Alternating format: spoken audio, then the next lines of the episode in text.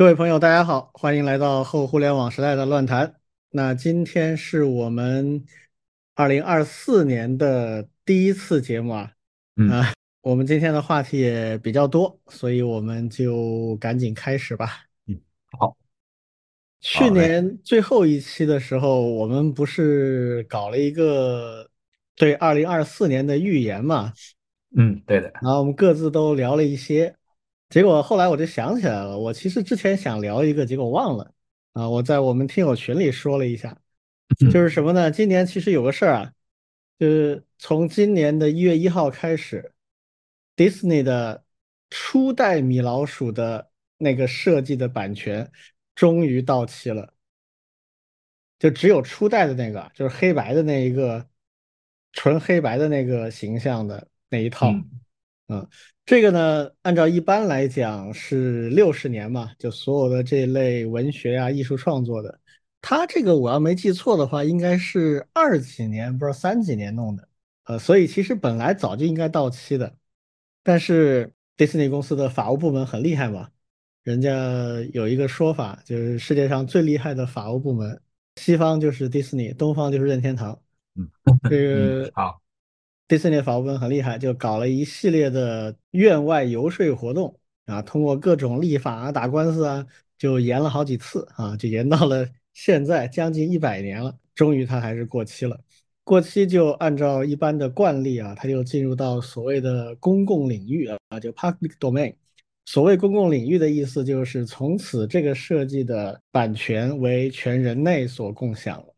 所以我当时想讲又忘了的这个预言，就是今年应该会出现一大批围绕初代米老鼠的二创，嗯，这里面可能会有一些很恶搞、很鬼畜的东西，啊，结果这开年才几天啊，立马就看到了，嗯，有一堆人应该是早就憋着想干这事儿了，估计已经早就在训练，只不过没对外公布而已。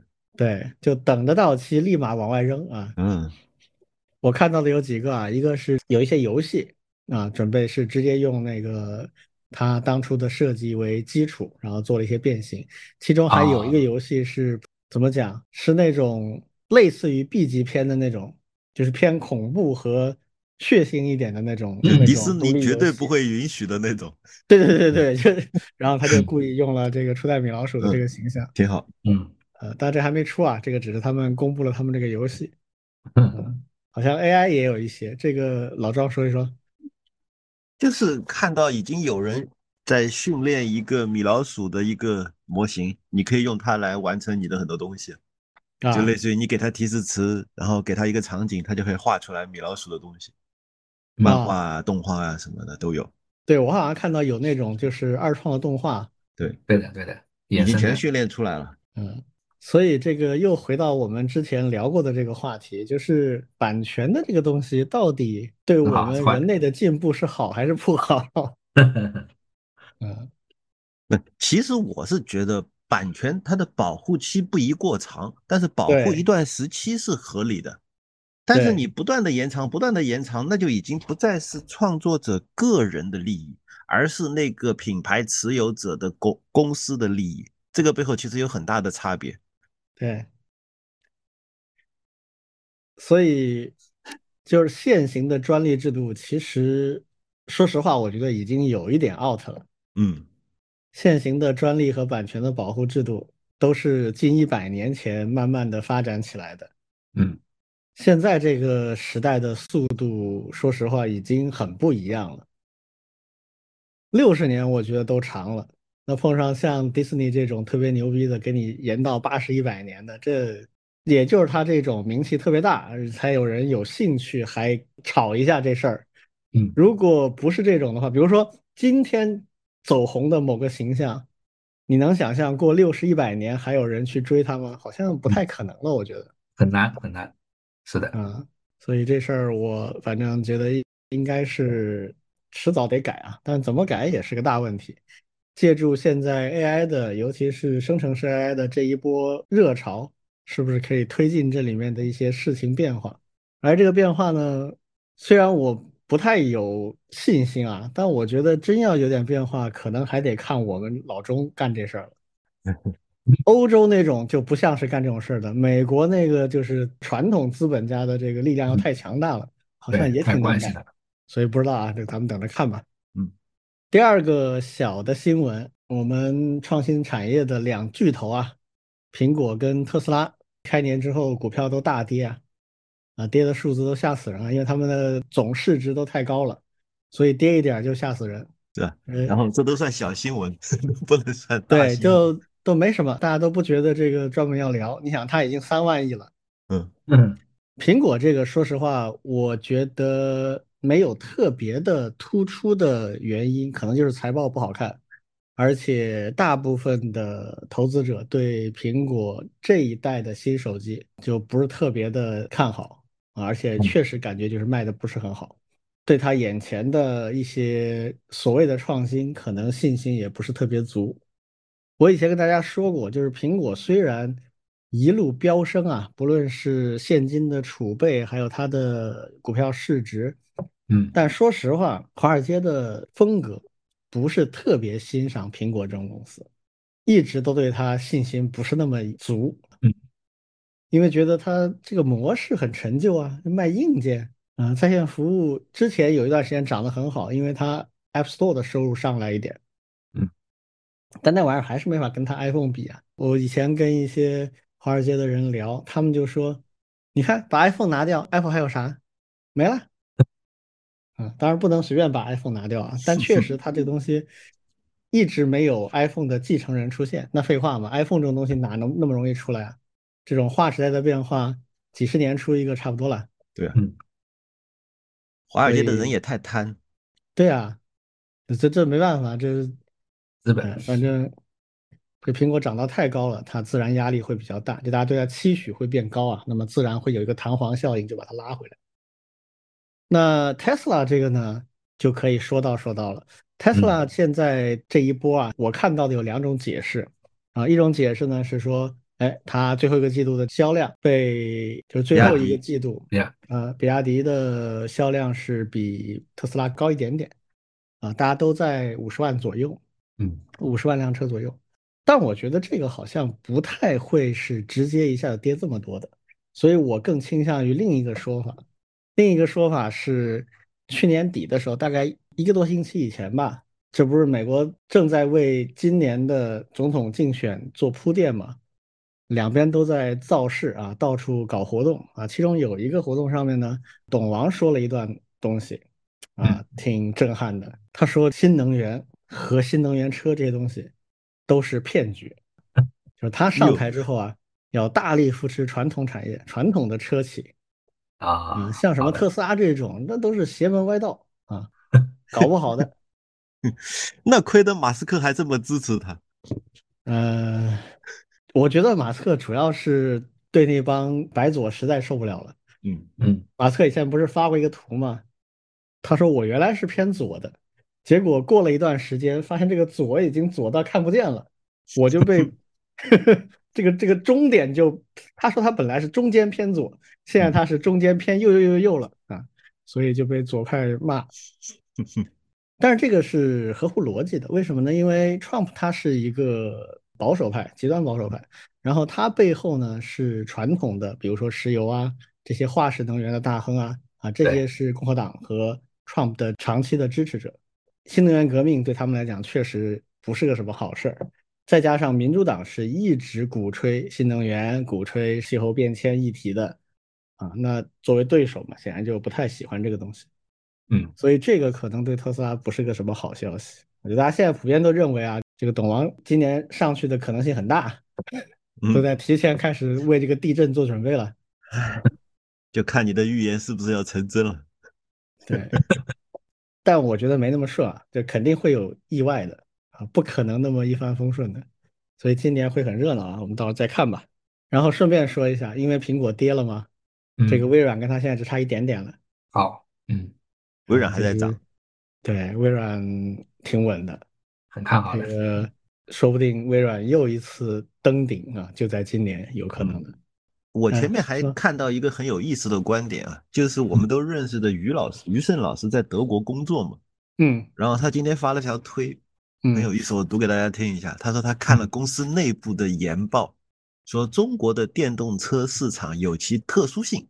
为什么呢？因为中国城市密度高，道路拥堵，工作强度大，也没有长期的汽车文化熏陶，所以对大部分人来说，开车出行并不是充满乐趣的选择，而是不得不承受的乏味负担。所以低油耗、自动驾驶、车载娱乐措施才是中国电动车的主打卖点。这些卖点对于西方消费者的吸引力是存疑的，嗯，啊，然后下面就有一个人的评论，我点赞了，叫莫名其妙的自以为是。嗯，其实我个人觉得啊，我不知道现在国内的车企是怎么想的，嗯，但是我比较确定的知道，就是国家的产业政策，比如发改委啊，他们是很明确的。他们认为我们大力发展这些新能源啊，包括新能源智能车啊，并不是首先瞄着西欧和北美的市场，嗯，主要瞄着的是中东、东南亚、非洲、南美的市场，嗯，然后因为俄乌冲突，就等于白捡了一个俄罗斯的市场，就这样了。那西欧和美国呢？你们去做吧，能做下来最好，做不下来也无所谓。不是关键，其实也知道啊，就是他这个你刚才转述这东西啊，我觉得是有点自欺欺人的感觉。对，但是呢，这个因素并不是不存在，它是存在的。嗯，很多人他习惯了之后啊，甚至我之前跟一个老外一个美国人聊过一下，他说他到今天为止还是喜欢那种一踩油门呜那种声音的感觉。嗯，这种人，这个人也不算很老，三四十岁吧，三十多岁不到四十岁，也不是那种就很老派的，不是的。就所以这个因素呢会存在，但是问题在哪呢？问题在于就是这个因素绝对不可能像他所说的那么大，尤其是年轻一代，那什么好玩就玩什么，这个换代的优势是无法比拟的。这个东西听上去就很像当年诺基亚的研报说 iPhone 不行一样，嗯，对，是一个调子，对吧？是的，就是这种调子，嗯嗯，挺好，那他们继续睡吧，没问题。好，我们来看第三个小新闻啊。第三小新闻是哈佛的这位黑人女校长辞职了。这个事儿的前情我稍微讲一下，可能我们有一些听友不一定很关注这事儿啊。这个事情是这样的：这一波巴以冲突开始之后，那美国人是很热闹的。那我们节目里不止一次提到这个事情，当时我们就说了，呃，一开始大家闹，然后后面呢，整个舆论的风向管控还是非常严格的。像美国的政府的一些官员，你要表达同情巴勒斯坦、不满以色列的作为的话，那就辞职了。我们举过几个例子，有国务院的官员，也有一位非常就属于那种精英级别的，呃，《New York Times》纽约时报的女记者，三十多岁，啊，也是少数族裔女性，而且 LGBTQ 这种 buff 一堆的，然后她发表了一个。同情巴勒斯坦的、反对以色列的这个做法的一个文章之后，就主动就辞职了。就是基本上没有人敢碰这个禁区啊。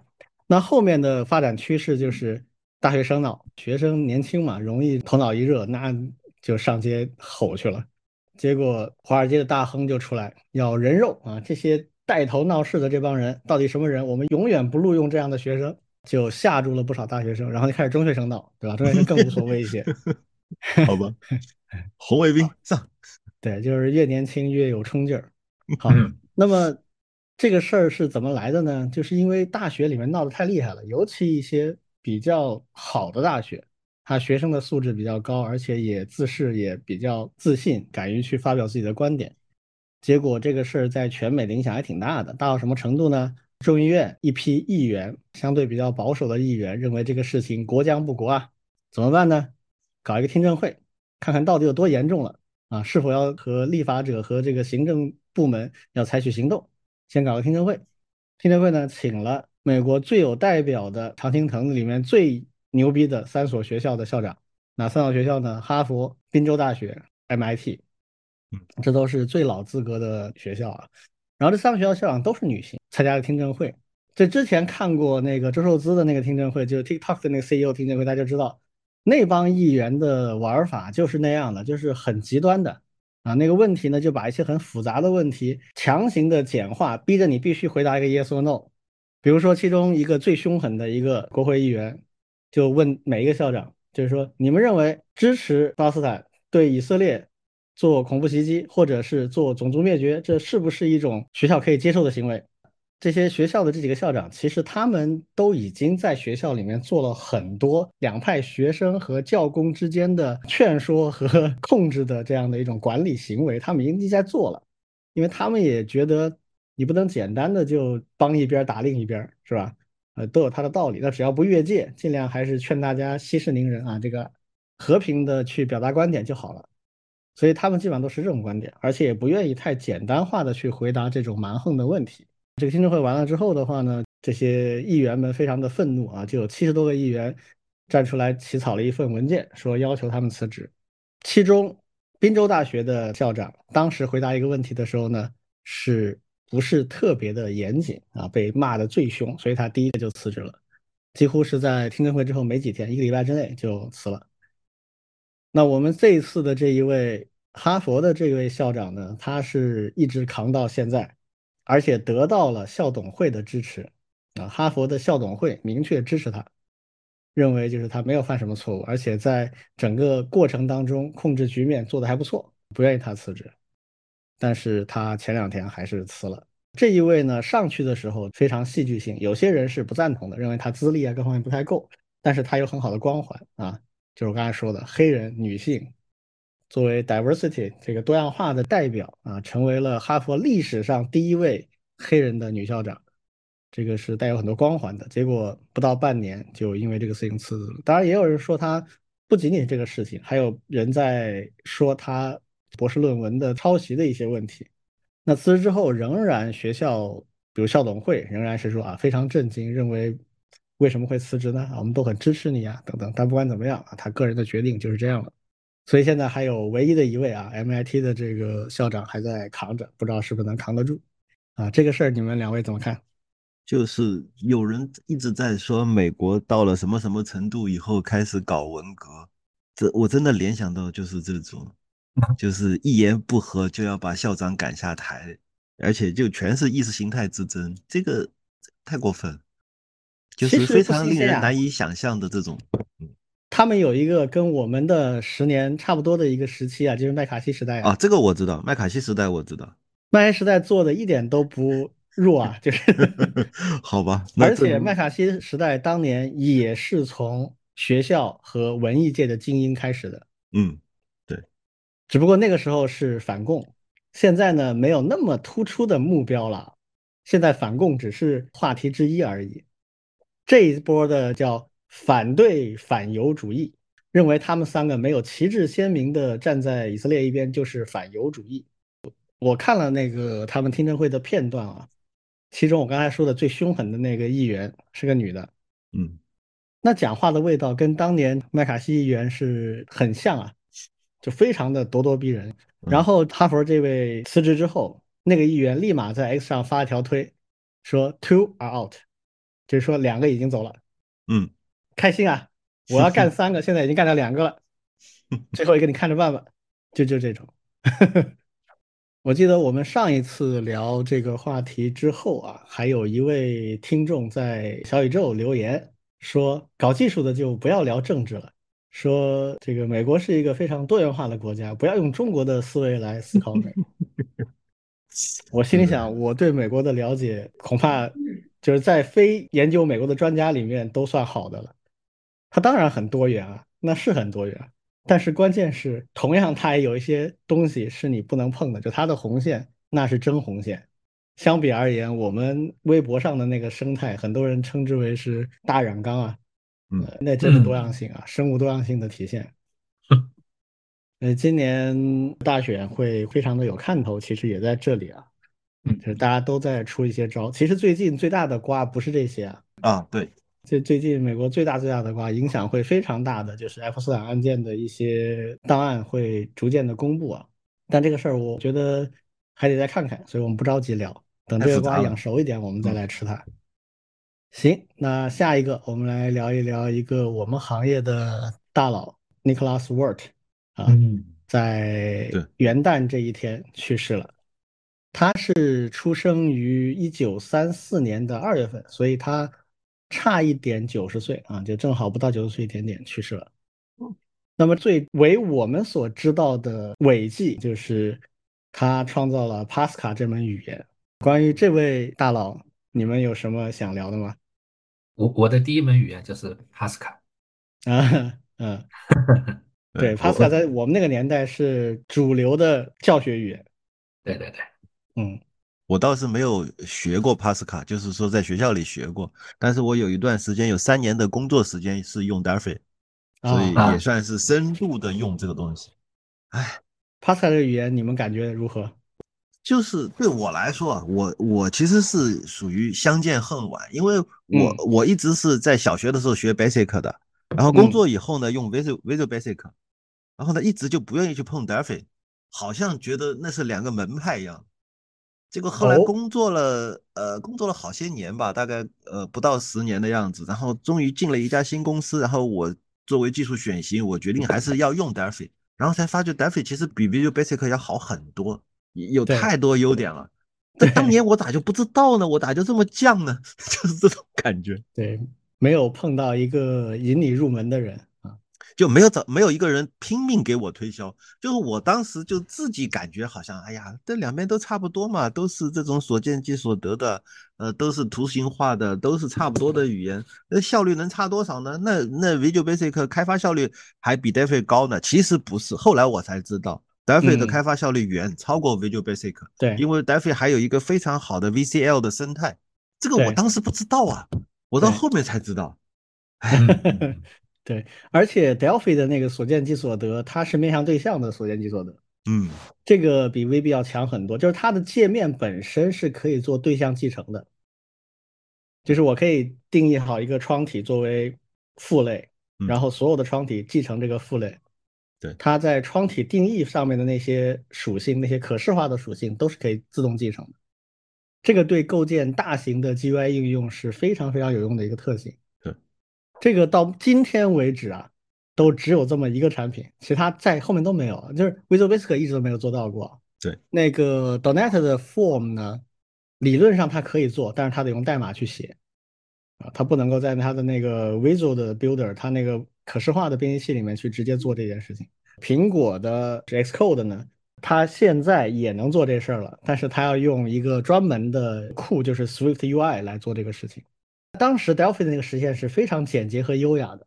其实这个事儿很有意思啊。Nicholas Wirt 他发明了 Pascal 之后，他当然自己就实现了一个 Pascal 的编译器，体现了他对 Pascal 这个语言的一些期许吧。他觉得应该是一个简洁的、快速的，而且把他认为很重要的，比如说结构化编程这样的理念体现出来，这些全都做到了。然后这个时候呢，正好就有一家当时还很小的公司，就是博兰德公司，嗯。嗯，他们看中了这个语言。那帮博兰德公司的创始人们，他们其实非常喜欢另外一个语言，叫 Algol，A L G O L。嗯嗯，这个语言也是 Word 参与去做的。当然，这个语言的主要的人是另外一个大牛，就是迪杰斯特拉。他们两位都是 Algol 这个语言的很重要的干将。博兰德公司那帮人都是那个年代下来的，他们就很喜欢那个 Algol，但是他们觉得那个语言太复杂了。不适合普及，然后出来了 Pascal，他们觉得太好了啊！这个东西又拥有 Argo 的那种好处啊，秒杀什么 Fortran 这样的一些东西，呃，但是呢又非常简单，入门很容易，而且编译器特别好写。然后他们就写了一个 Brand 自己的一个 Pascal 的编译器，这个编译器至今都是最好的 Pascal 编译器之一，速度极快。对，就是 Pascal 的编译速度怎么描述呢？就它跟没编译一样，就是 Visual Basic 你也得点完那个 Run，它要过一会儿才能 Run 起来，对不对？对。那 Turbo Pascal 和后来的 Delphi 就是你点完那个 Run 之后，它进行了编译，但是一闪就过去了。呃，当我最开始学 C 语言的时候，我就非常不适应 C 的编译器为什么会那么慢啊，尤其是 C 加加的编译器，那简直慢到一个让人无法接受啊。对，这个是当初的一个状态。那博安的公司就找他要这个 Pascal 的授权，然后当然就很方便的给他了，几乎也没要什么代价。那后面博兰德公司的 Turbo Pascal 成为当时最走红的一个编程的系统。当然后面他们也发展了别的，比如 Turbo C 啊、Turbo C 加加之类。但 Pascal 一直都是博兰德公司的招牌，包括后面把它变成了 Delphi，那是一个更加划时代的一个里程碑了。是。然后说起 Delphi，还有一个布道者，你们有听过吗？叫李维。啊，知道他写过好多书的。对对，他写了很多 Delphi 的书，然后做过很多演讲，很多人包括我，其实都是 听了这个，然后呢去使用。特别是还写了像 Delphi 那种高效的数据库编程，有专门的书的。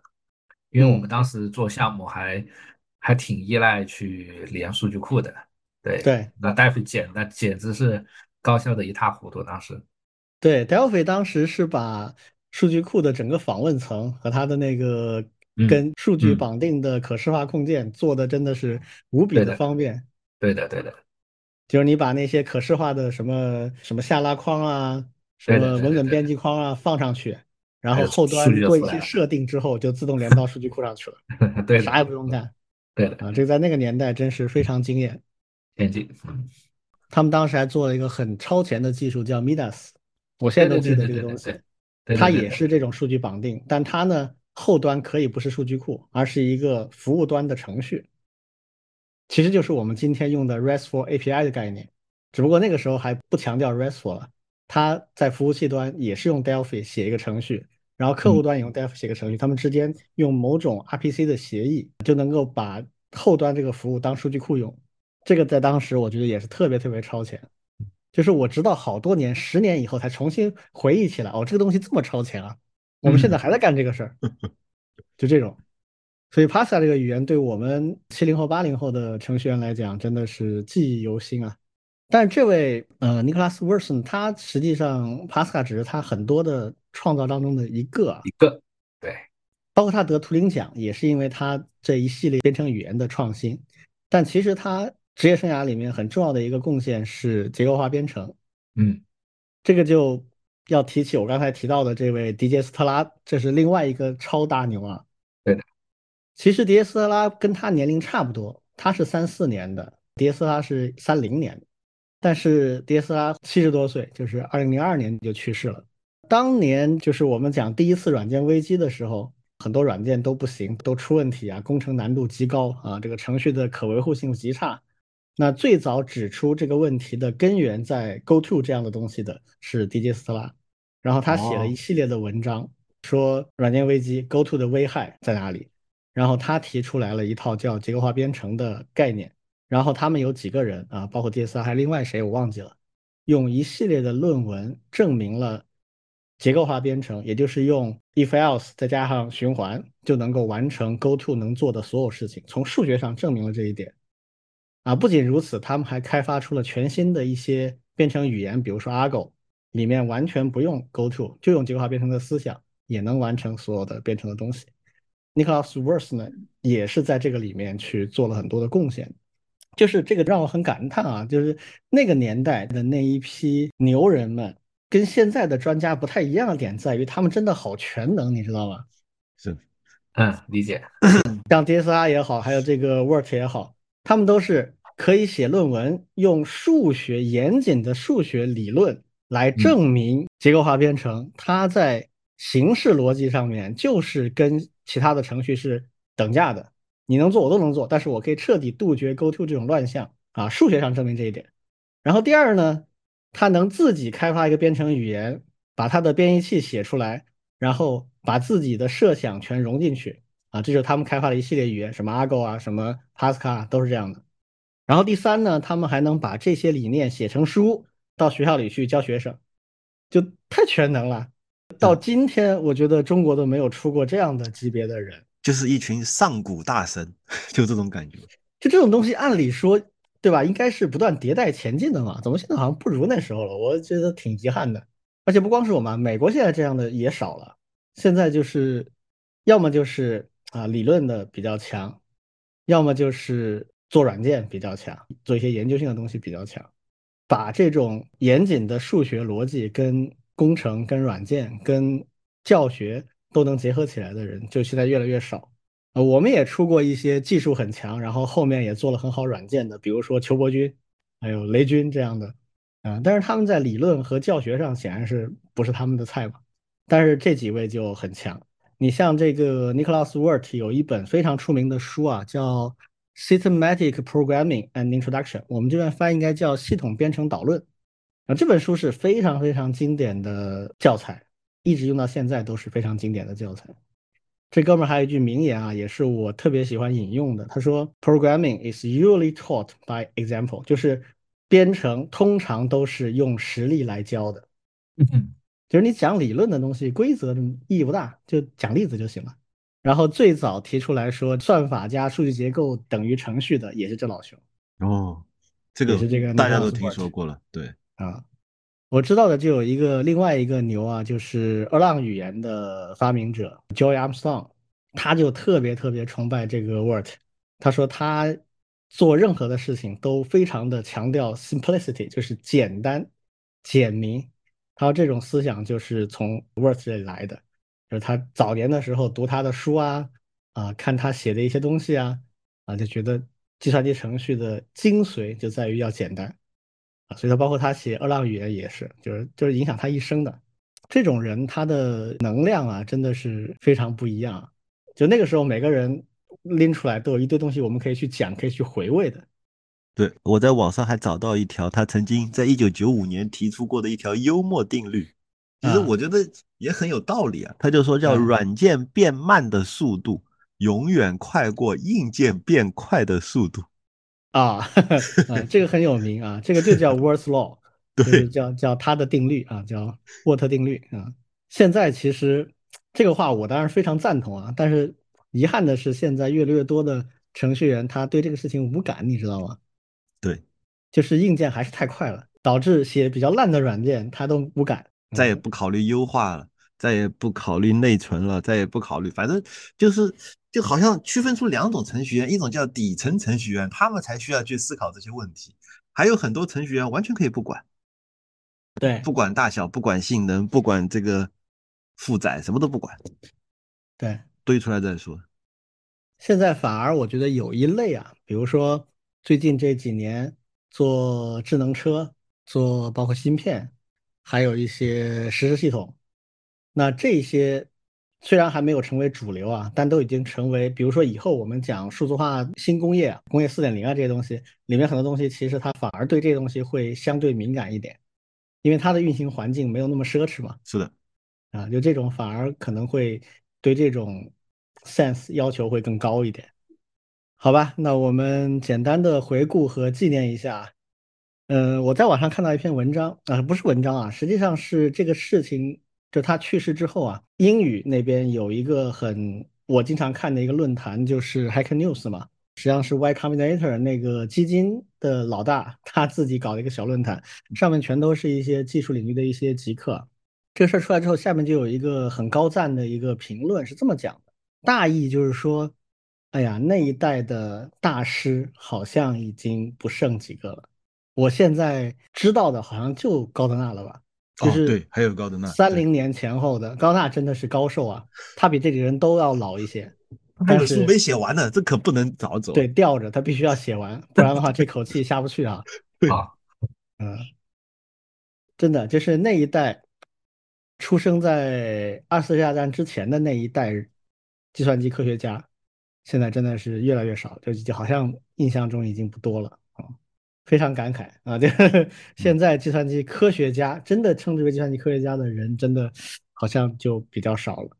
对好，现在敢称科学家的确实，对啊，而现在你像图灵奖也是，得图灵奖的人也往往是在某个特定的领域啊有比较多的贡献。电机已经前一代人做完了嘛，就现在就没有很多人去做电机的事情。对，好，下一个话题，我们老庄在推上又发现了很有意思的言论啊，引发了我们一系列的思考。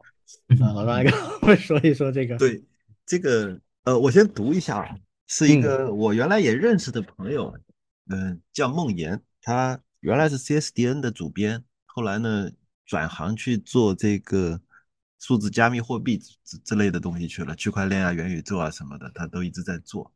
然后呢，他也发了一条推，是二零二四年一月一号发的，就叫 Crypto 市场有一个非常有意思的特点。就是它惩罚低认知的方式，不是让你从来都得不到，而是让你先得到很多，然后再变本加厉从你的手中夺走，啊，就很像先知，你知道吗？就是说这种话的时候特别先知范儿。嗯然后呢，我就我就回了一条，我就说，那是不是就是把亏钱的人一律都贬低为低认知呢？嗯，就就背后其实很冷血的，就是说你亏钱就证明你活该。你看，你还觉得你赚了，等到你狠狠的亏了的时候，只能证明你的认知不足。嗯，然后，然后当然，慕言因为认识我嘛，所以还回复我了一下，就是说啊，你也是搞程序出身的，你程形式逻辑还是要讲一讲吧。A 杠 B 不等于 B 杠 A，大概就这个意思。嗯，然后说，他的意思应该是指，嗯呃，他的话是讲低认知的人会先赚再亏，对，但是他没有说先赚再亏的全都是低认知的，对，嗯，当然，呃，首先他就算是按照他的逻辑，低认知的人都会先赚后亏吗？对啊，肯定也不是不一定啊，对啊。嗯，或者说先赚后亏的人是不是因为低认知？那更不一定啊。那么低认知到底是个什么逻辑呢？它其实是一个很玄妙的东西，就是意思就是说，你对这个事情认识不透，所以你不能怪别人，你只能怪你自己。嗯，但是这件事情在很多传销组织啊，在很多诈骗团伙啊，在很多的这种呃引人上套的这种。话术里面是经常都用到的，然后我就把这个说法就拉到我们的那个群里面来，跟李军和王王老师我们聊一聊，就是这样类型的话其实还挺多的。这个怎么说呢？其实这话你要跟他较真儿的话，他这是一句几乎没有内容，就是没有信息量的一句话。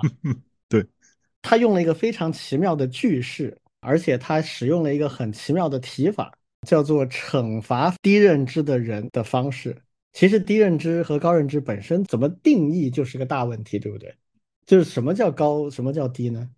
而且，一个带有一定的投机性的市场里面，认知真的是决定你赚还是赔的关键吗？这都说不清楚嘛。啊，但是他就给出了这么一个规律性的东西，这规律他又不告诉你它是怎么来的。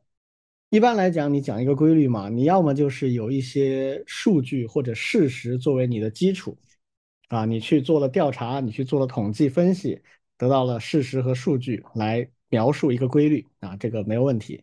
或者呢，你根据已知的事实和数据，借助逻辑推理做了归纳，做了什么逻辑等等等等啊，最后得出了新的发现或者规律。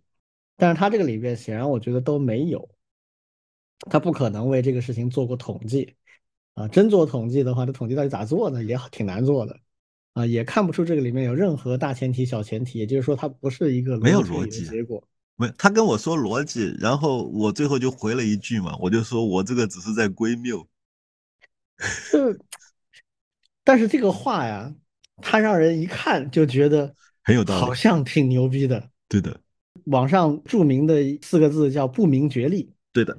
嗯，就是虽然我看不明白，但是我好像觉得挺厉害，所以这种类型的话还挺多的。这好像已经发展成一个模式了哈。对，就是今天在节目里面，我就想跟大家就我举一些例子，然后呢跟大家聊一聊，就是这种类型的话有些什么特点，我们大家试试试着看总结一下。比如说啊，有这么一句叫“失去的东西其实从来未曾真正的属于你”。嗯，一听就是对呀，对，这个味道很正，所以我活该就失去啊，啊，这是这是一种用来宽慰人的时候用的话，我倒觉得宽慰人的时候很很好用。下一句，所谓压力其实是自身的能力不足，所谓困难其实是自己的本事不够，这个在职场 PUA 里面就太常用了，嗯，对吧？当领导给你施压的时候。当你觉得你这个事情干不好的时候，马上这句话就来了。我觉得怎么说呢？你举的这几个例子都是比较偏 PUA 向的，PUA 向的就是相当于就是鼓励你从自身找原因，提升自己来解决问题。对的，这个从正面去解读呢，多少还能解读一下。嗯，当然它也有负面的地方，就是因为它没有提事物的复杂性，有些事情不是我自身的问题，是吧？就是我这事儿没做成，真的是我自己的能力不足吗？不一定，可能是体系有问题，可能两方面原因都有，哪个更主要呢？这是要去客观分析的。但是你刚才举的莫言那个呢，他这个话听完了之后，你甚至都不知道怎么 PUA 自己，哎，你提高你的认知啊。如果接下来有个班怎么办呢？如果有一个班，你要不要上一下？啊啊！如果他后面有一个跟了一句话说：“哎，我们现在写了一本书，我们现在开了一门课，对可以让你真正的提升认知的话，哎，那这个逻辑至少还成立啊。”对啊，这个 不是，所以我才说这种套路都是一套一套的呀。啊，我们再举个例子，再比如还有一句话叫：“啊，不是优秀的人不合群，而是你不在他的圈子里。”嗯，牛逼！想想看有没有道理？想想看。哎呀，这些人呐？嗯，其实我最近正好在读一本书，叫做《维特根斯坦传》啊，还真的很认同这句话。嗯，你想想看，维特根斯坦这种人该有多难相处？嗯，但他确实有一些非常要好的朋友。嗯，就是因为人类这个群体太大了嘛。对，再怪的人也不止，也总有几个朋友。对。然后你觉得这个维特根斯坦不合群？废话，这种人不合群是很正常的。嗯，对，那当然，因为他就不是不是你能仰望，甚至你仰望都看不到他，你就自卑去吧。嗯，然后他就其实完全规避了，说优秀的人完全有可能情商不够，完全有可能不擅长人际交往，完全有可能怎么怎么样，不说，只说你不在他的圈子里，还又是你的问题，看到，这还是你的问题。嗯，很好玩。所以可不可以这么讲啊？就这已经成为一种技能了。就是如果能够比较轻松的把话说的让人感觉不明觉厉的话，其实是一种竞争优势啊。对，有一点是，这肯定是啊。嗯，我前天刚刚去看了部电影，嗯，年会不要停，啊啊啊，强烈推荐给大家看。嗯。也是元旦期间比较火的一部啊，对对，它里面其实挪用了非常多的互联网公司经典话术，比如咱们对齐一下颗粒度啊，呃，在在底层逻辑打通，然后顶层什么什么覆盖，然后交叉什么什么之类的，哇，这一套一套的话术，哇塞，然后兼忽悠人，兼职场 PUA，兼这个什么呃没话找话都有，那那人家那段位可高了，所以。我们能给我们听友一点什么建议不？就是碰到这种在这方面特别拿手的人，我们怎么防着点呢？其实我我觉得有个最简单的一个呃一个判断标准，就是如果这个人说的话你没听懂，很有可能不是你的问题。嗯，有道理。很有可能是他故意说到莫测高深，嗯，让你听不懂。但是呢，他又会让你产生一种自卑心理，说你看我连这句话我都没听懂，他一定背后有什么道理。嗯，哎，我我循着你的这个套路，我可以补充一条啊，就是如果你没听懂，那你留个心啊，很可能不是你的事儿，这是你的这个定理啊。嗯，我可以补充一个，就是有些话你听完之后，你就会立刻有那种热血上头的感觉的时候，哎，你也要小心一点。啊，就这种话，那是另外一类了，那是另外一类了。对对，这基本上是另外一类。但是有的时候它又是混在一起用的，你知道吗？嗯，就这一类是什么问题啊？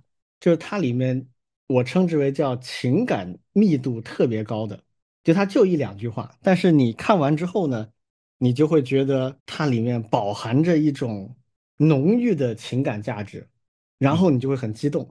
这种激动可能是愤慨，也可能是委屈，也可能是其他的就是各种强烈的情绪感觉。就像之前几天前，我们群里边有朋友在聊一个话题，就关于社保基金的一些统筹调配啊。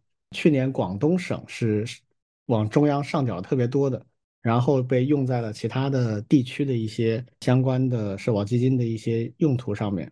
就有朋友讲到说，他曾经在知乎上看到一篇文章，里面就提到说：“哎呀，这个深圳有很多打工者啊，他们付出很多，但是呢，这个城市可能欠了一些他们应得的东西，最后他们只能回家乡去养老。”就这句话呢，非常典型的我刚才说这种类型，就是他一听就让你觉得哇，世间不公啊，就是有各种各样的情绪会在你脑海里面翻转。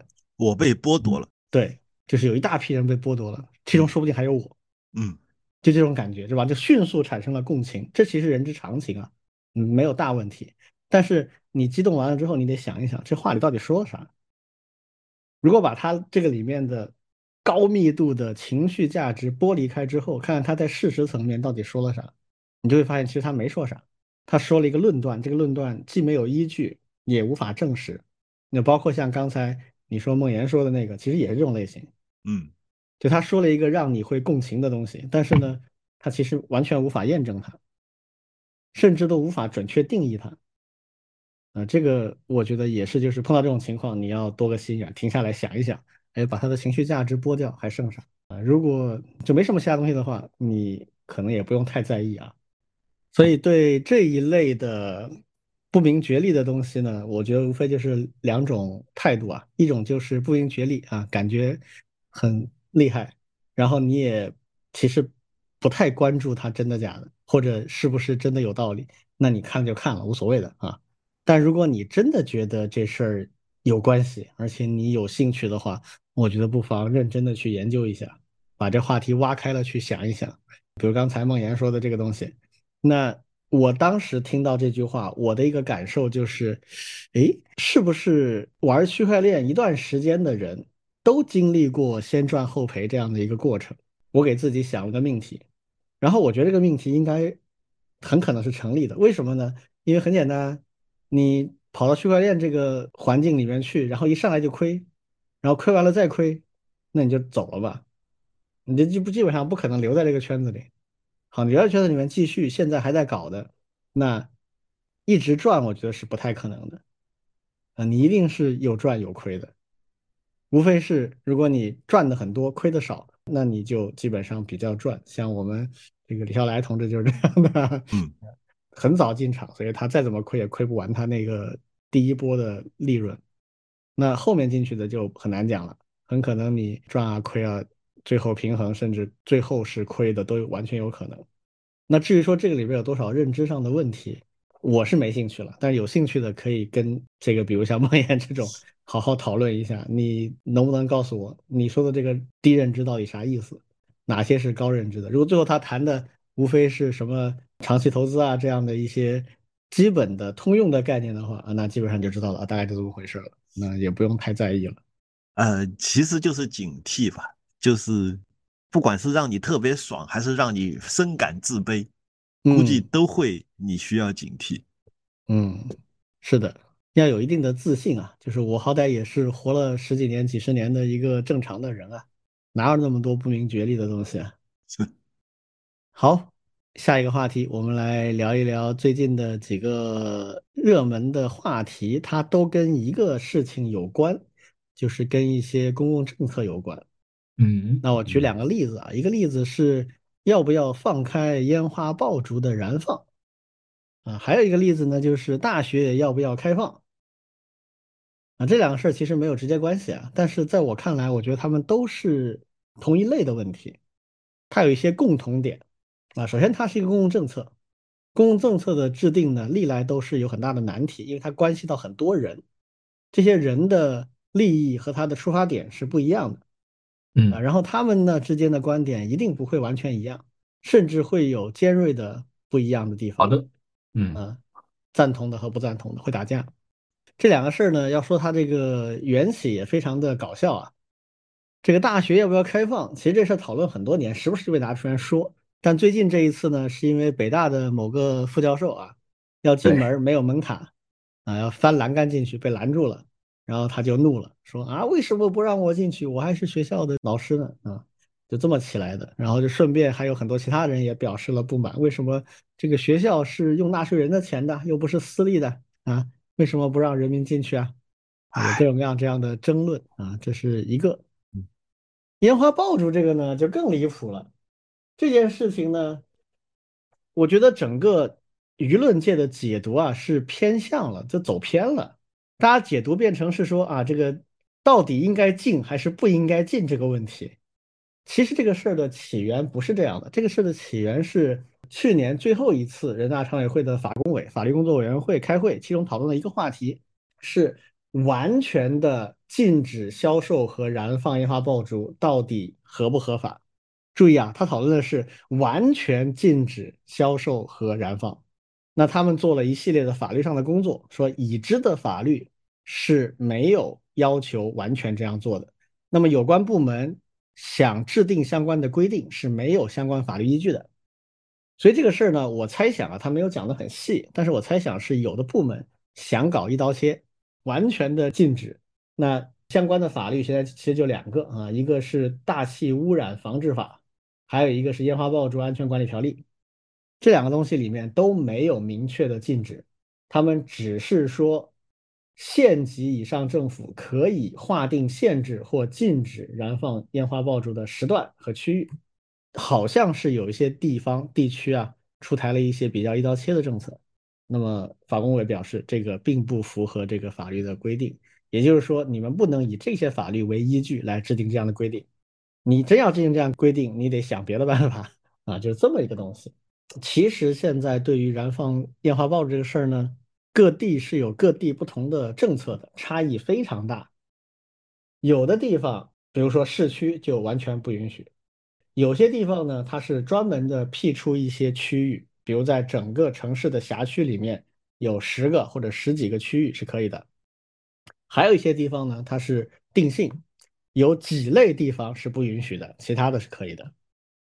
所以各地其实差异很大，这个跟各地的居民的数量啊、城市的结构啊、包括建筑的一些特点啊等等，可能都有关系。这不是一个很简单的事情。但是这个事儿呢，现在讨论下来就变成了一些很奇怪的呃论调就开始出现了啊。比如我看到的最有趣的一个观点就是。叫做辛苦了一年的人民有权享受一下烟花爆竹，这个跟刚才我说的 纳税人应该可以进学校，这个是一一个逻辑，而且这些都不是说某个人不是李俊，都是媒体啊。刚才你说的这个话就联想到我们刚才的那个说法，什么叫做辛苦了一年的人民有权利如何如何？他调动的还是把你带进去了，浓郁的情绪价值。对的，就这种东西。啊，然后不明觉厉啊，这个话好有道理啊！我辛苦了一年了，凭什么不可以啊？当然，舆论界有很多媒体啊，那就是唯恐天下不乱的嘛，他就喜欢去炒作这样一些话题。但是我想聊的一个点就是这样的一些公共政策到底应该怎么去看待它？你们怎么看？首先，大学要不要开放？烟花爆竹能不能放开？你们什么观点？我先说烟花爆竹的事情吧。嗯，大学的事情不好说啊。嗯。呃，因为不同的大学差别很大。对，先说烟花爆竹，就比如说我们就是说不说烟花爆竹，先说汽车，然后就说汽油。嗯，其实为了就是减少环境污染，其实汽油一直在提高它的标号。对，然后逐渐的会降低或者说是禁止这种低标号汽油的使用，就直接禁掉了。对，这就是一个逐渐提升的过程。对这个过程当中，那些老的标号的汽油就是一刀切不准用了，对，因为它污染影响太大。是的。那么，之所以我们之前要禁放、禁止燃放烟花、烟花爆竹，最合理、最我记得最简单的理由是两个，一个是噪音，一个是空气污染。对，还有一个安全。对，安全我都先不说嘛，我们假设它将来能安全。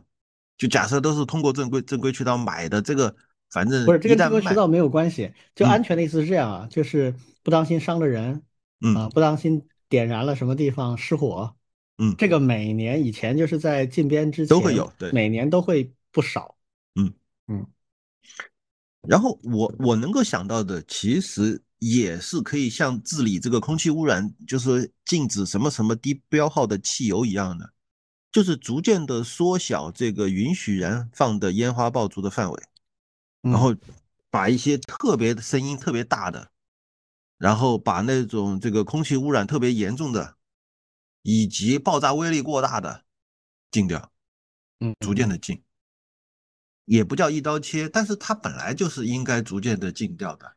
而且再说刚才的那个理由，就是什么什么。呃，辛苦了一年的人们，辛苦了一年的人们，你完全可以有很多种娱乐方式啊，不是说 只有放炮才算娱乐，不放炮不不就不是娱乐了？嗯，听上去都很荒谬。当然，从从我个人感情来说，我是那种不喜欢炮仗的声音和那种烟雾缭绕的那种味道的人，所以我会站在这一边。OK，我说完了。但是肯定有一批是。至今仍然很喜欢手动放炮的那种，而不是看别人的人，这样的人一定有。嗯嗯，王老师呢？对我我说说那个进学校呗。嗯，对，因为在我的印象当中啊，其实即便是很早以前，也不是说学校随便可以进。嗯，对，因因为我我那个时候其实当上学的时候，其实还是有也也有时候会碰到，有有一些特别是好的学校，北京的，对吧？嗯，然后有时候进不去，特别是在一些特殊的一些。高峰期，对他确实是会会采取一些措施，对。那现在特别是因为疫情，可能会大家会有会有个感觉啊，对，因为疫情过了以后，过了好长时间才陆陆续续的开放，而且呢，即便是陆续开放了，也还是需要有一些手续，包括车辆啊一些东西，嗯，对，确实会给大家带来一些一些不便，嗯，但是呢，因为现在像学校。它其实某种程度其实还有国外的一个一个一个参照嘛，很多很多很多出国的啊，一般都是说啊，你看国外的没有围墙，你别说进不进去，它本身就没有围墙，对，它就是一个一个公共的地方。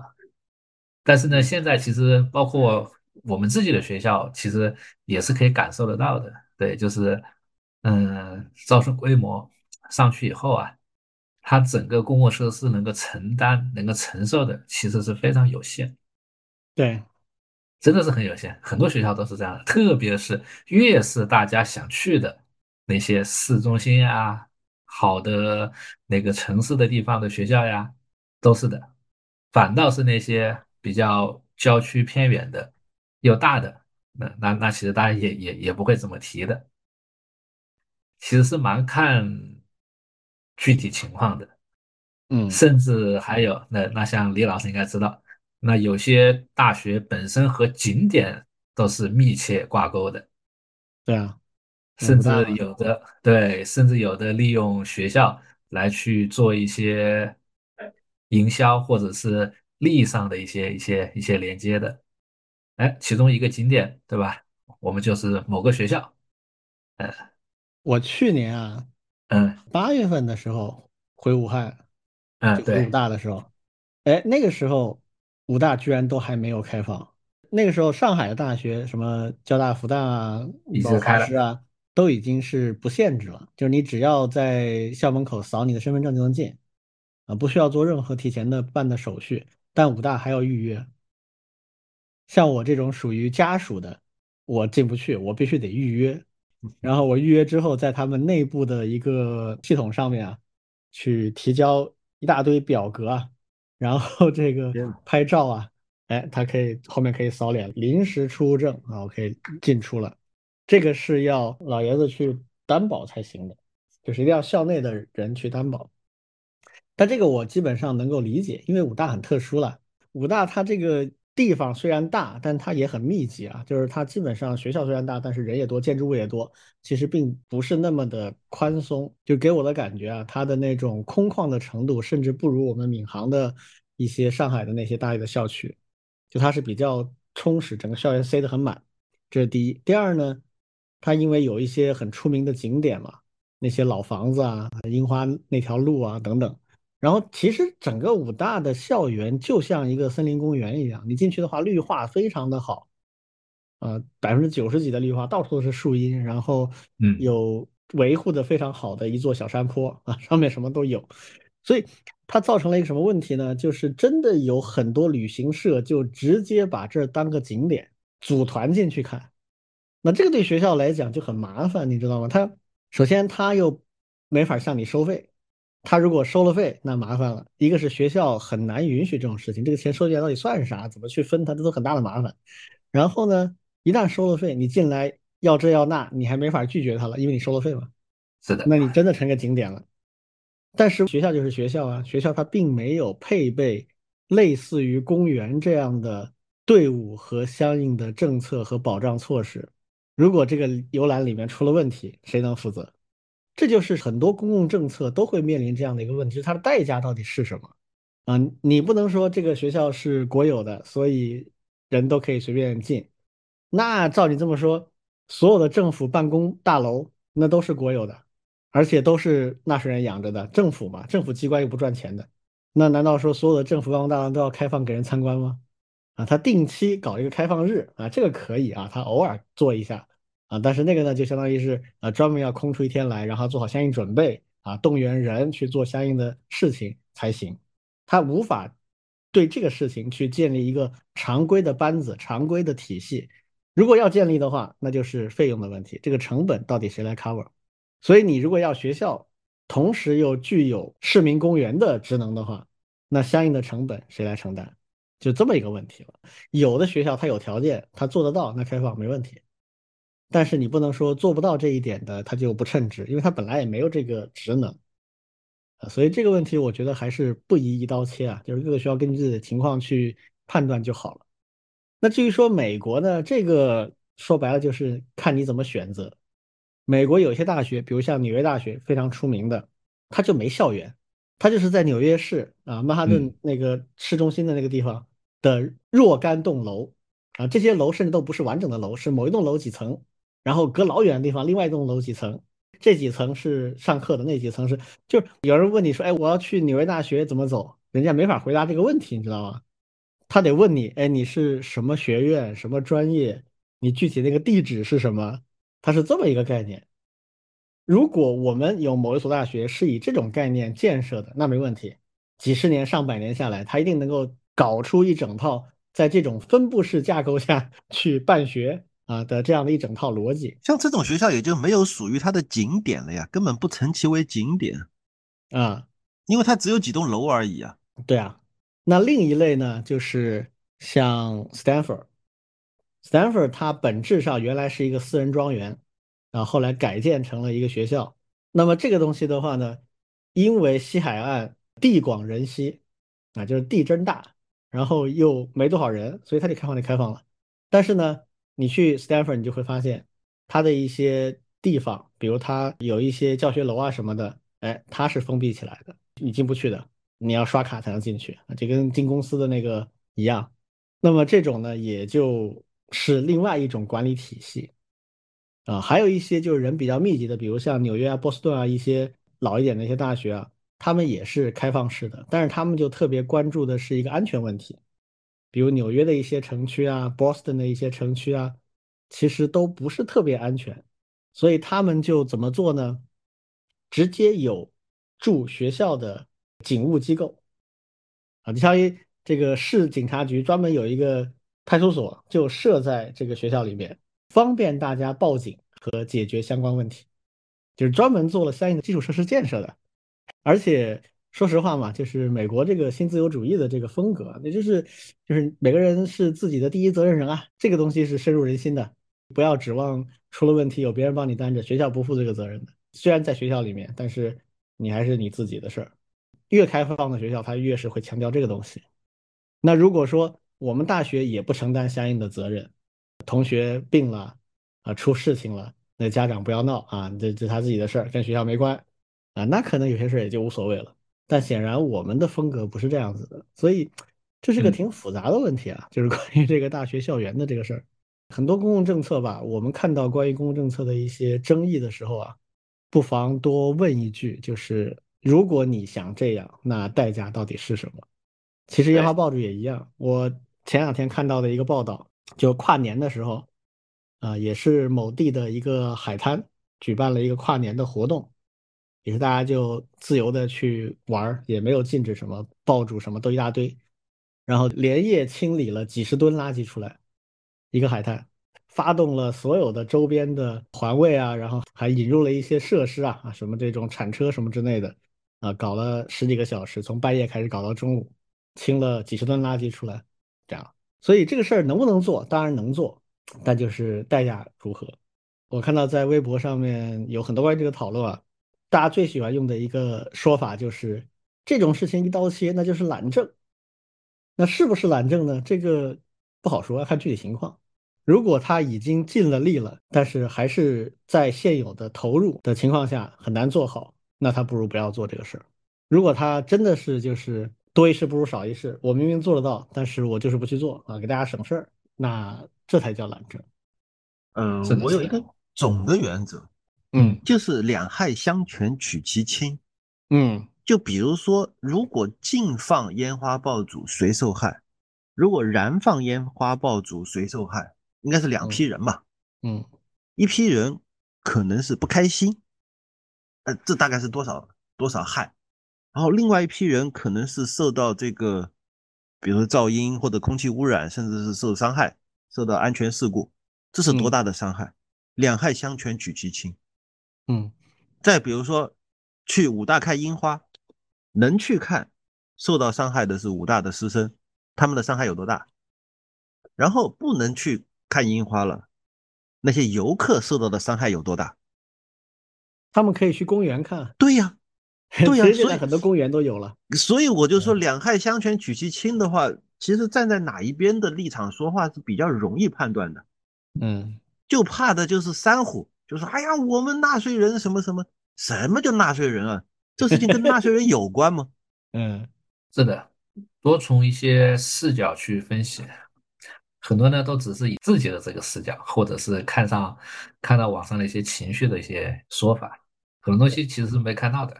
从之前疫情当中的一些防控的事情，我觉得就可以看得出啊，就是基层 其实它的资源和它的投入是有限的。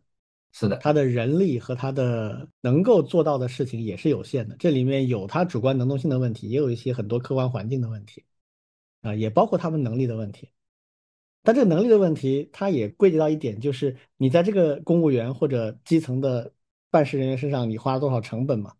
本质最后也会到这里。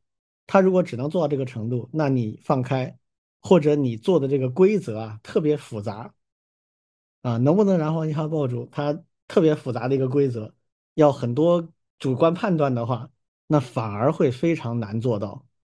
这个时候呢，你可能适当的就要有一些简单化，否则你这个东西根本就不可实施。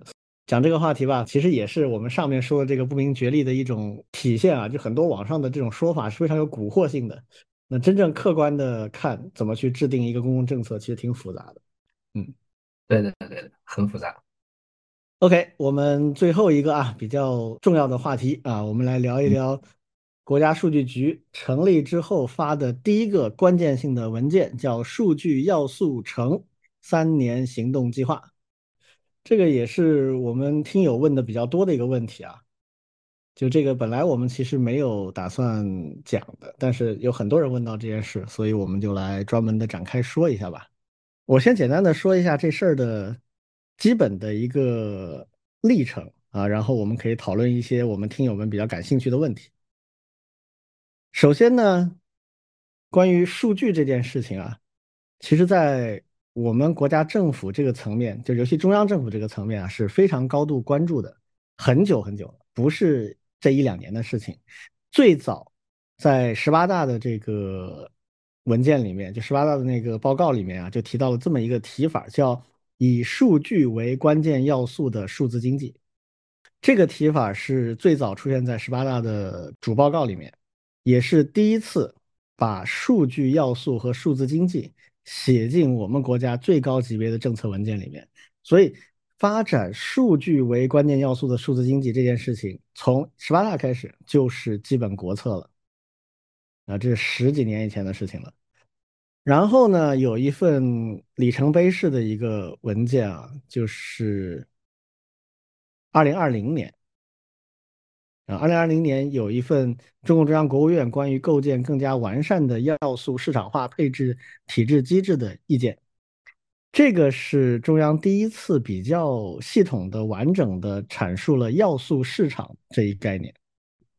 这个概念它有两重意义啊，非常重大。第一重意义呢，是第一次把数据和土地、劳动力、资本、技术并列，成为了所谓的基本的生产要素。我们知道，土地、劳动力、资本、技术，这个是我们就是整个社会主义理论体系里面啊，就是从马列那那个时代开始就已经是生产要素里面比较重要的环节了。那第一次把数据放进去了。那同时也就意味着，数据跟土地、劳动力、资本、技术一样，成为了国家的一种战略资源。就以前数据，我们只是把它当做一个工具而言啊，就没有特别的去关注它。那现在呢，从国家层面上讲，它是一种战略资源啊，这是二零年的一个很重要的里程碑式的东西。但是这份报告呢，有一个点啊，它比较侧重在讲要素市场化，就是他认为这些要素要流动起来啊，怎么发展生产力呢？比如说土地、劳动力。资本、技术，它应该是流动的，而且是可以发展的。那么这样的话，这个社会的生产力水平才会提升啊！这也是经典马列理论里面的东西了。那么数据放进来之后呢，就有人做了这样一个联想，那可能是我们党内的一些理论家就认为数据也应该成为一种可交易、可市场化配置的一种东西。所以写在这个文件里面了，但后面我会说啊，就是我个人认为，其实这个有点小问题。为什么呢？数据跟土地、劳动力、资本和技术不完全一样，呃，它去做市场化配置呢，其实是有额外的一些挑战的。然后就是非常重要的，二二年底发布的这份东西，叫《中共中央、国务院关于构建数据基础制度，更好发挥数据要素作用的意见》。这份文件呢是非常重要的，非常非常重要的，就是它可能会影响我们未来，包括我们这个数据局的设立啊，其实就是从这份文件来的。这份文件在行内一般被称之为叫“数据二十条”，因为它一共有二十条，所以就称为“数据二十条”啊。这个名字太长了，所以我们都不记得了啊，就直接叫它“数据二十条”。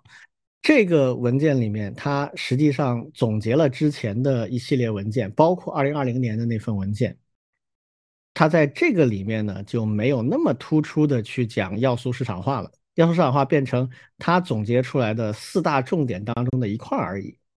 哪四大重点呢？就是数据产权的确定、数据的流通交易、数据交易和数据共享的收益分配，然后整个数据共享系统的安全治理四个大的方面。嗯，明确数据的产权，促进它流通和交易，然后搞好分配，保障好安全。非常清晰的啊，这是数据二条定义的，我们国家做数据基础建设的四大支柱，这个是目前最新的指导性的政策。那么，二三年就是我们去年年底看到的这一份三年行动计划呢，实际上就是直接从这个二十条出来的。有这样的一些铺垫之后，二三年新的人大就通过了政府机构的一个调整方案啊，就决定要成立这个国家数据局。半年以后，就是去年的十月份，这个就正式的挂牌成立了。虽然挂牌成立了，但是很明显非常仓促啊。到今天为止，国家数据局都没有自己的官方网站啊，找不到，我现在没找到。嗯，他发布的文件还是通过其他的一些渠道，比如中国政府网啊，或者发改委的那个网站去。发的，因为它名义上还是发改委统筹的一个二级部门嘛，所以如果大家要了解这一系列来龙去脉呢，我个人的建议啊，首先要去认真的读那个数据二十条，就是二零二二年底发布的那个构建数据基础制度更好玩发挥数据要素作用的意见那份文件，不长，就二十条啊，每条一段话，就这样，这是基本的一个背景。那在这个二十条的指导之下呢？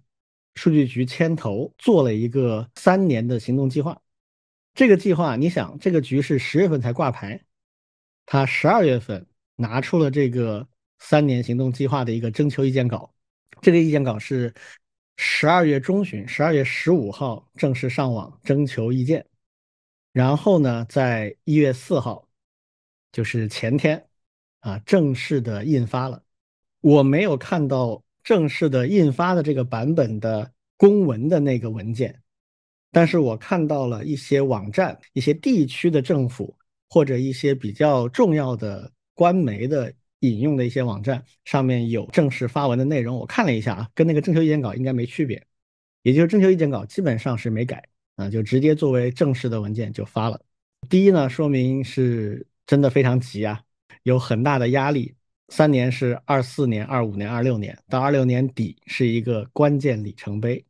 这个就是这份东西出台的一个背景。发这份行动计划文的部门呢，是有十七个部委啊，国家数据局牵头，然后呢有中央网信办、有科技部、工信部，这几个呢，我认为是这件事情的主要承担部门。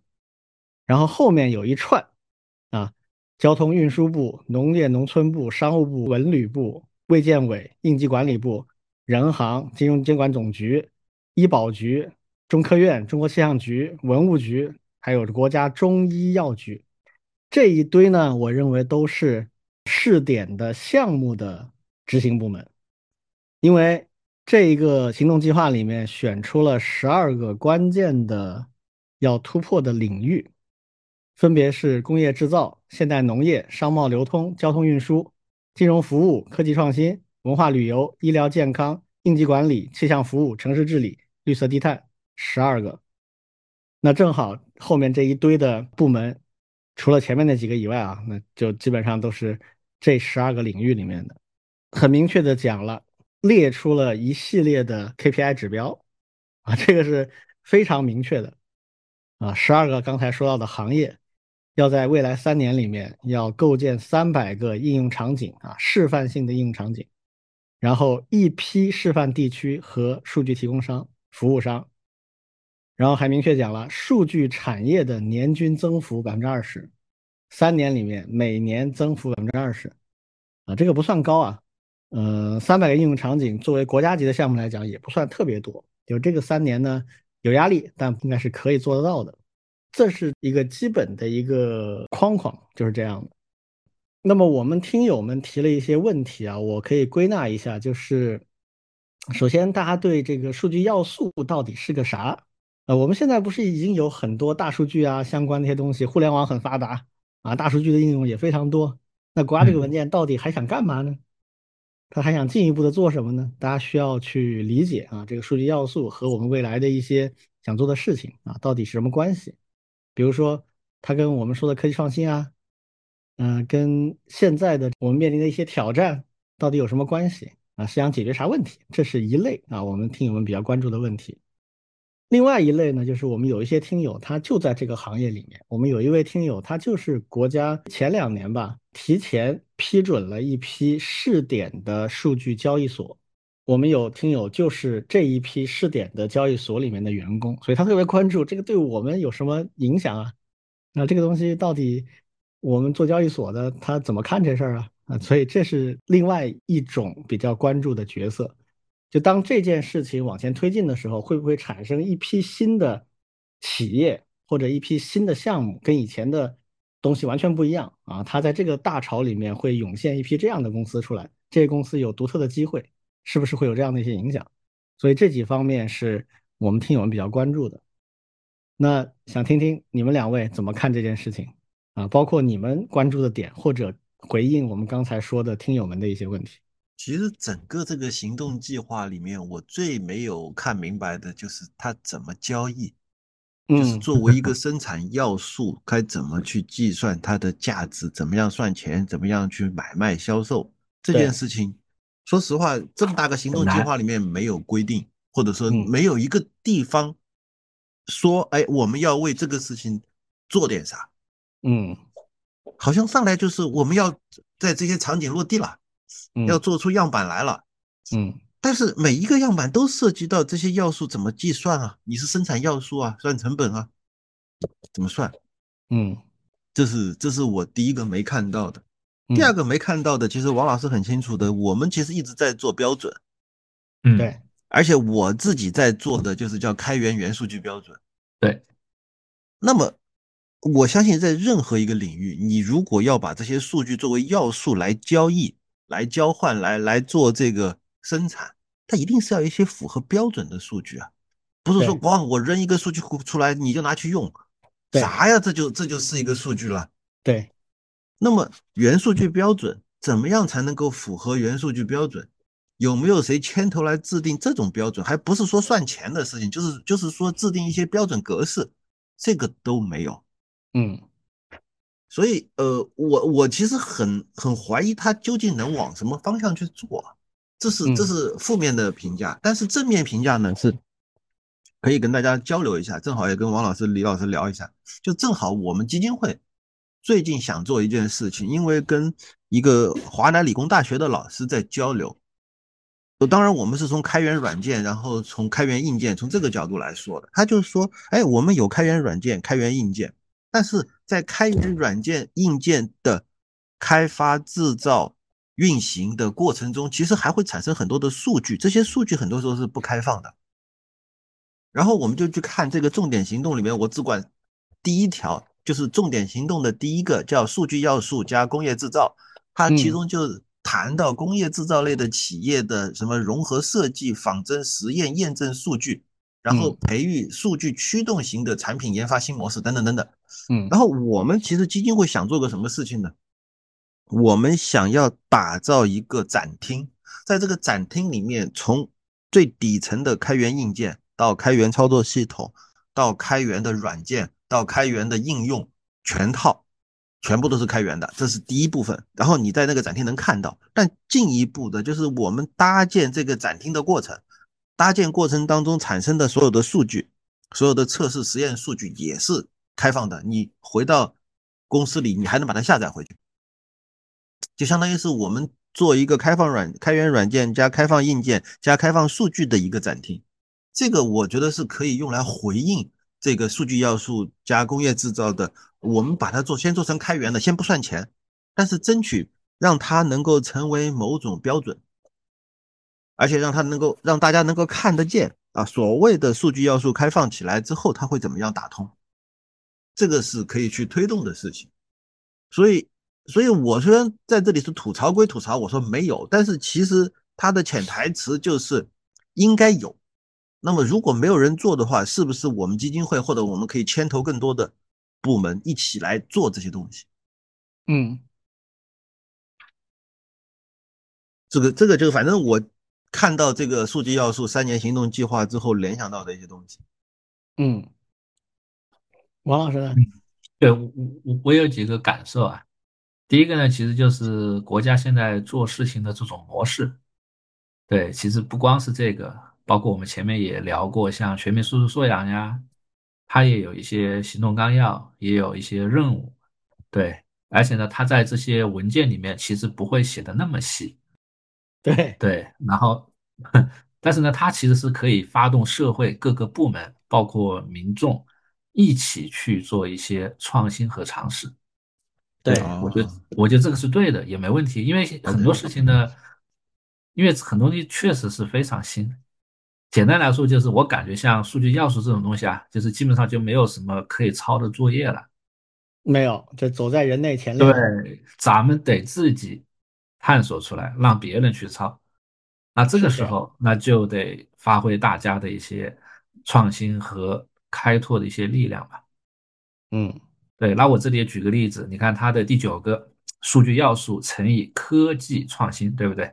对，这个呢，我觉得，哎，好像看得懂。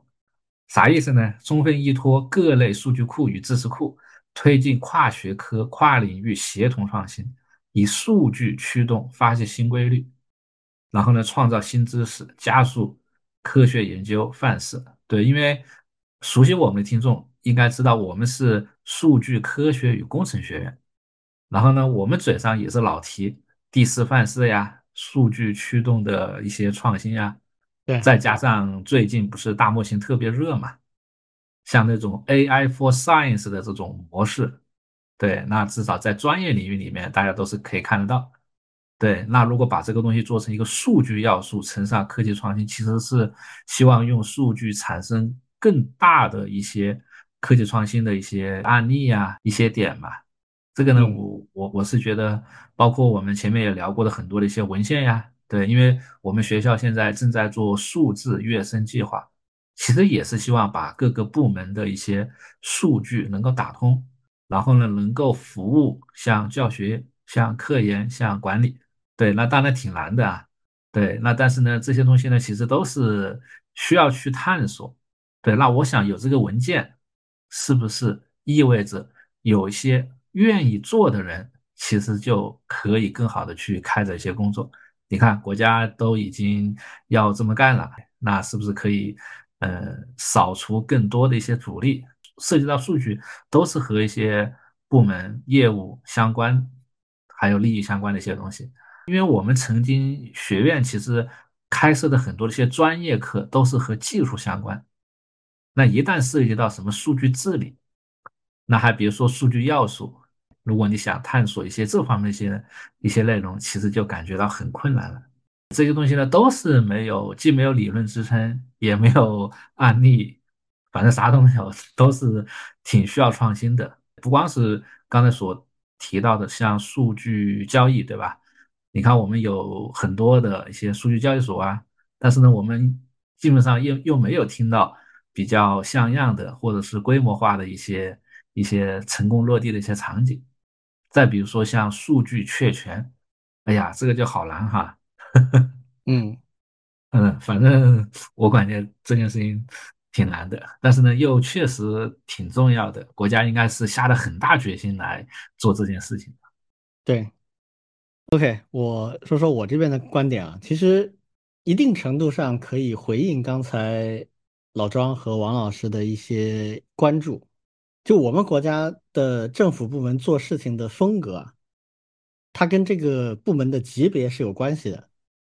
比如说，我们中共中央打头的文件，那都是高屋建瓴的，就他们是定方向的，他不管具体怎么落地，他只是说在这个方向上，我要，我要这个，我要那个，怎么做到，你下面再去拆啊，这是第一个，就是它跟级别有关系。那数据局呢，它不是干这种事儿的，它是要落地的，而它这个行动方案里面非常具体啊，十二个领域，三百个应用场景，每年百分之二十的产业增幅。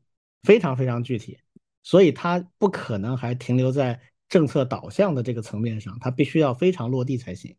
这是第一个我们可以关注的点。第二个点呢，就是我们最近这十来年做这一类的事情，正在变得越来越有经验。怎么用小的资源去调动大的资源啊？国家现在都在摸索这样的一些东西啊，我们可以看得出来。政策呢正在趋向于更加具体和更加现实。我刚才描述了一些背景，里面大家有没有印象啊？最早提的关键词叫数字经济，然后后来二零二零年提的那个关键词叫要素市场，强调市场交易。但是到了今年提出来的这个行动方案里，非常突出的一点叫灵活试点。我们可以设想一下，刚才你们两位都提到一个事情，就是交易所。交易非常难，然后成立了一堆交易所。你们可听说的交易所有什么成绩或者样板拿出来吗？没有，一点都没有。没有。为什么呢？因为这里面有一些非常大的难点。我可以举几个例子。首先，我们来思考一个问题：数据作为生产要素，跟其他生产要素有什么显著差异吗？其他几个生产要素是什么呢？土地、劳动力、资本、技术。这个里面，土地、劳动力、资本都是不可复用的。对。它用到哪就是哪了，它不能够 copy，它的权利谁拥有这个土地、劳动力和资本是非常清晰的，它不可能跨来跨去，它的确权是没有难度的。好，技术呢有点难度，但是有一套专利体系，虽然专利体系不完美啊，但是基本上还是 work 的。所以传统的这四大件，它的确权是成熟的，但数据不是这样的，数据它第一本身就不稳定，它是流动的。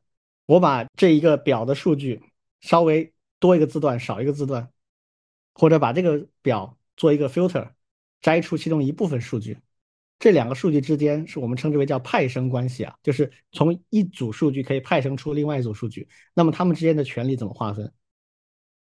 这个问题前面那四个不大，关系不大，技术有一点点像，但是技术通过专利体系基本上已经划分了一套逻辑出来了。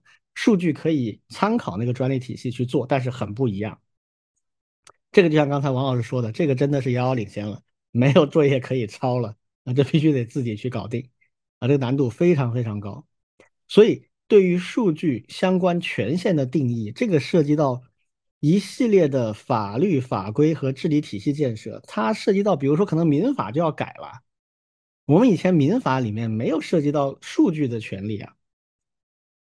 你一旦把数据的权利都定义出来了，数据可能有 N 种权利，数据的所有权、使用权、派生权、修改权、再次创作，那这多了去了。而这每一个权利都可能是可交易的，所以这件事情难度非常大，绝对不是三年能做完备的。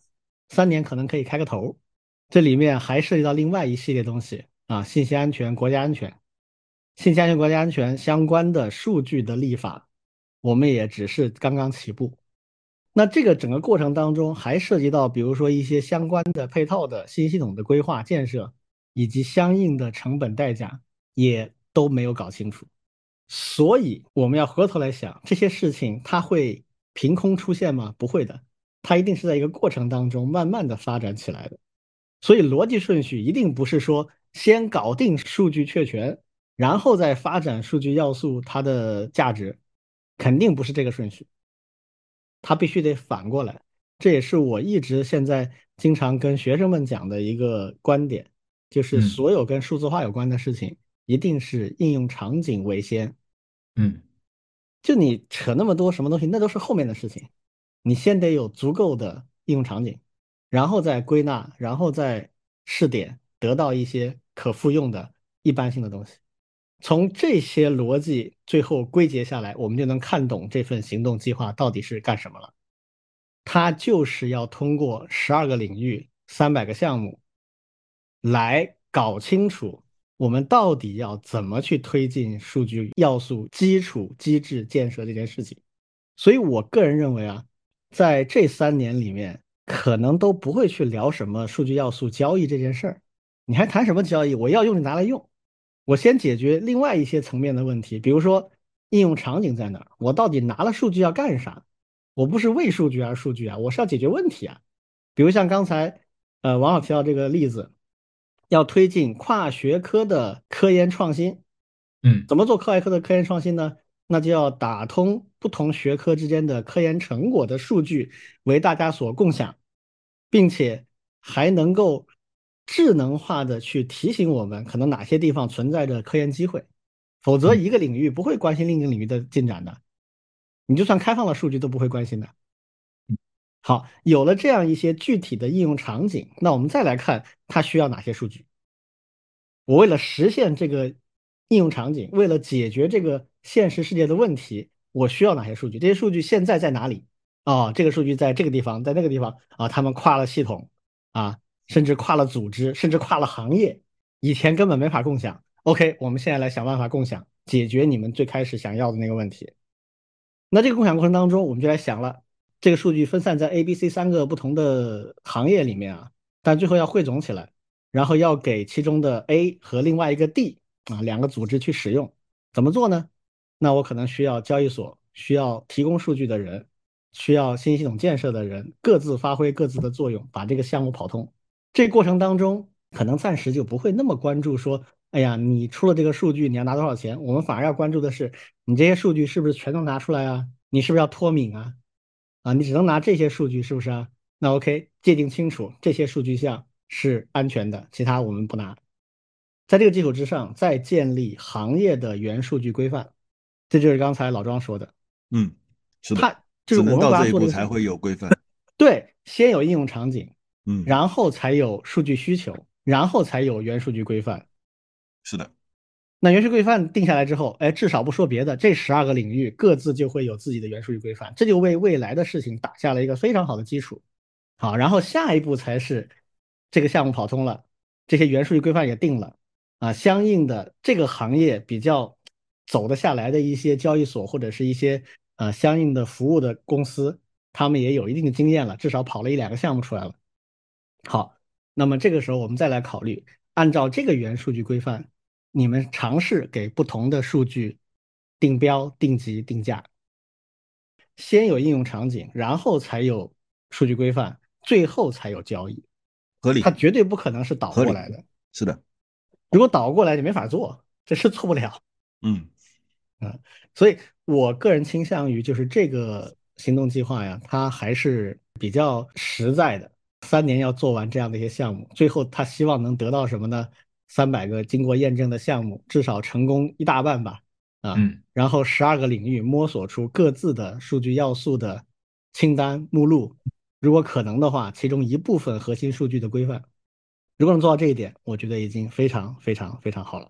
嗯，那这个过程当中，它一定会很多细节问题会反复讨论，最后定稿，比如说哪些数据是可以使用但你不能修改的，哪些数据什么样的情况下你可以修改，哪些数据什么样的情况下你可以二创，这些就会慢慢的建立数据权限相关的一系列定义，然后再去推进更广泛的立法呀、标准化呀、定价和交易啊，那肯定是后面的事情了。我的联想就是，我们基金会得先不管其他要素怎么定价，我们先把数据要素开源这件事情给搞起来，先把这个风口占了。我猜呀，接下来数据局会开始招标的。嗯，他会要求全国范围内对应口子的部门去采集候选项目。啊，这个事儿是一定会做的。比如说科研的这个，那就会让各大专院校去报项目啊。嗯。十二个领域，三百个项目，那平均一下的话，每个领域可以二十五个项目呢，但可能不一定那么平均啊，但至少就是十几二十个项目，全国每个领域，那就每个领域口子，比如说咱们这边就教育部或者科技部，应该是科技部啊，这教育部不在里面啊。对，科技部。教育这次丢死人了，就是跟教育的一点都没有啊。啊，估计搞不动，算了。这个 每周骂教育部又完成常年吐槽。嗯。所以这个事儿，估计这个数字城科技的这个应该就是科技部负责了。对的，那他就会去各个大企业还有呃大专院校里面去要关键项目。那这事儿说不定很多就是国企拿了，学校不一定抢得过。我跟你说这事儿啊，那没抢到的，那只能就是借着这个东风自己想办法，但就没法直接进这个体系了啊。那比如说老庄刚才说的这个，那跟这个工业制造有关的，那这个工业制造一定是个重头啊。我跟你说。这次十二个领域里面，工业制造绝对是重中之重。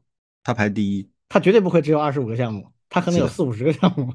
对，啊，那你们能不能在这个里面牵出一条线，把这条线的找到一些示范效应？比如说跟智能硬件或者物联网有关的产业链数据整合。对的，把这个东西就千万不要去做那个虚的数据标准了，一定要找一个能落地的、能在企业落地的项目。对我不是说先搞标准，我是先跑通，然后标准是从这里出来的事实标准。对我，我觉得你们的那个背景是可以尝试做这事儿的。然后一旦上面有风声，赶紧报项目。对，一定会的，这一定是工信部管。那工信部会要求各个行会啊、企业啊开始报啊，你们赶紧报啊，就这样。好，那我再顺便回答一下我们几个听友提到的问题啊。一个问题是这个数据要素到底怎么理解？我跟大家简单介绍一下，就是数据啊，它除了我刚才讲的，它跟其他的生产要素不太一样以外，数据的价值它是随着数据的集中和共享程度来的提升而提升的。但是这个价值提升的过程也伴随着难度和代价也提升。我们经常看到的数据，它的这种所谓的集中和共享的程度啊，其实可以分几档。最基本的是叫单系统数据，一个应用系统它有自己的一个数据库，这个数据只在这个系统内使用，这叫单系统。这种数据有没有价值？当然有，但是它的价值就这样了。好，第二类呢叫跨系统数据，两个应用系统之间可以共享数据。比如说我们企业里面 HR 和财务管理各自有各自的系统，它之间能不能共享数据？啊，这个共享数据立刻就可以产生一系列应用的场景，比如说对人的绩效考核、对人的工资薪酬的处理，它可能就需要这几个系统共享。共享之后能产生全新的应用场景，这叫跨系统数据。然后再往上一层叫跨组织的数据，比如我年轻的时候做的一个最给我帮助最大的系统，就是当时的金税三期，那个系统呢就是国家税务局主导的，它要做的是。各地的税务系统从遍布各地区集中到每个省一个，就是它全省只能有一套数据库，但是各地市都可以用，而且这个系统和数据库呢标准全都是总局定的，全国所有的省用的系统是同一套，只是每个省部署一套。然后到了金税三期的第二期工程的时候呢，就索性集中到全国，它是这么规划的。那这个就是跨组织的数据集成，那这个就更不得了了。啊，以前我们税收都是在一个税所里管理的，超出这个范围就很麻烦，要发函啊、调档、调数据。后面全省集中了，省内的全统报；全国集中了，全国都统报。你这个公司跟全国的任何企业做交易，都可以两边比对。你这边开出去发票，那边收到一个进项一个销项，立马就可以在税务局的系统里面自行的去做比对校验。如果有一方假报了，那立马就能发现。啊，这就是当你能够跨组织去使用数据的时候，那立刻又不一样了。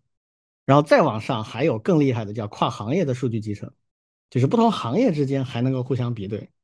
比如说税务局要电力的数据啊，我这个企业跟我说，他今年的生产比去年上升了百分之五，然后拿电力的系统，假设是制造业企业啊，电力数据一看，哎，它这个实际上用电的消耗增长了百分之二十，嗯，那这显然有问题。那就要去查了，啊，这就叫跨行业的数据，这个就更不得了了，这个可以产生无数的想都没想过的应用可能，所以这些数据的价值，它会随之不断的提高，这是第一个非常重要的价值。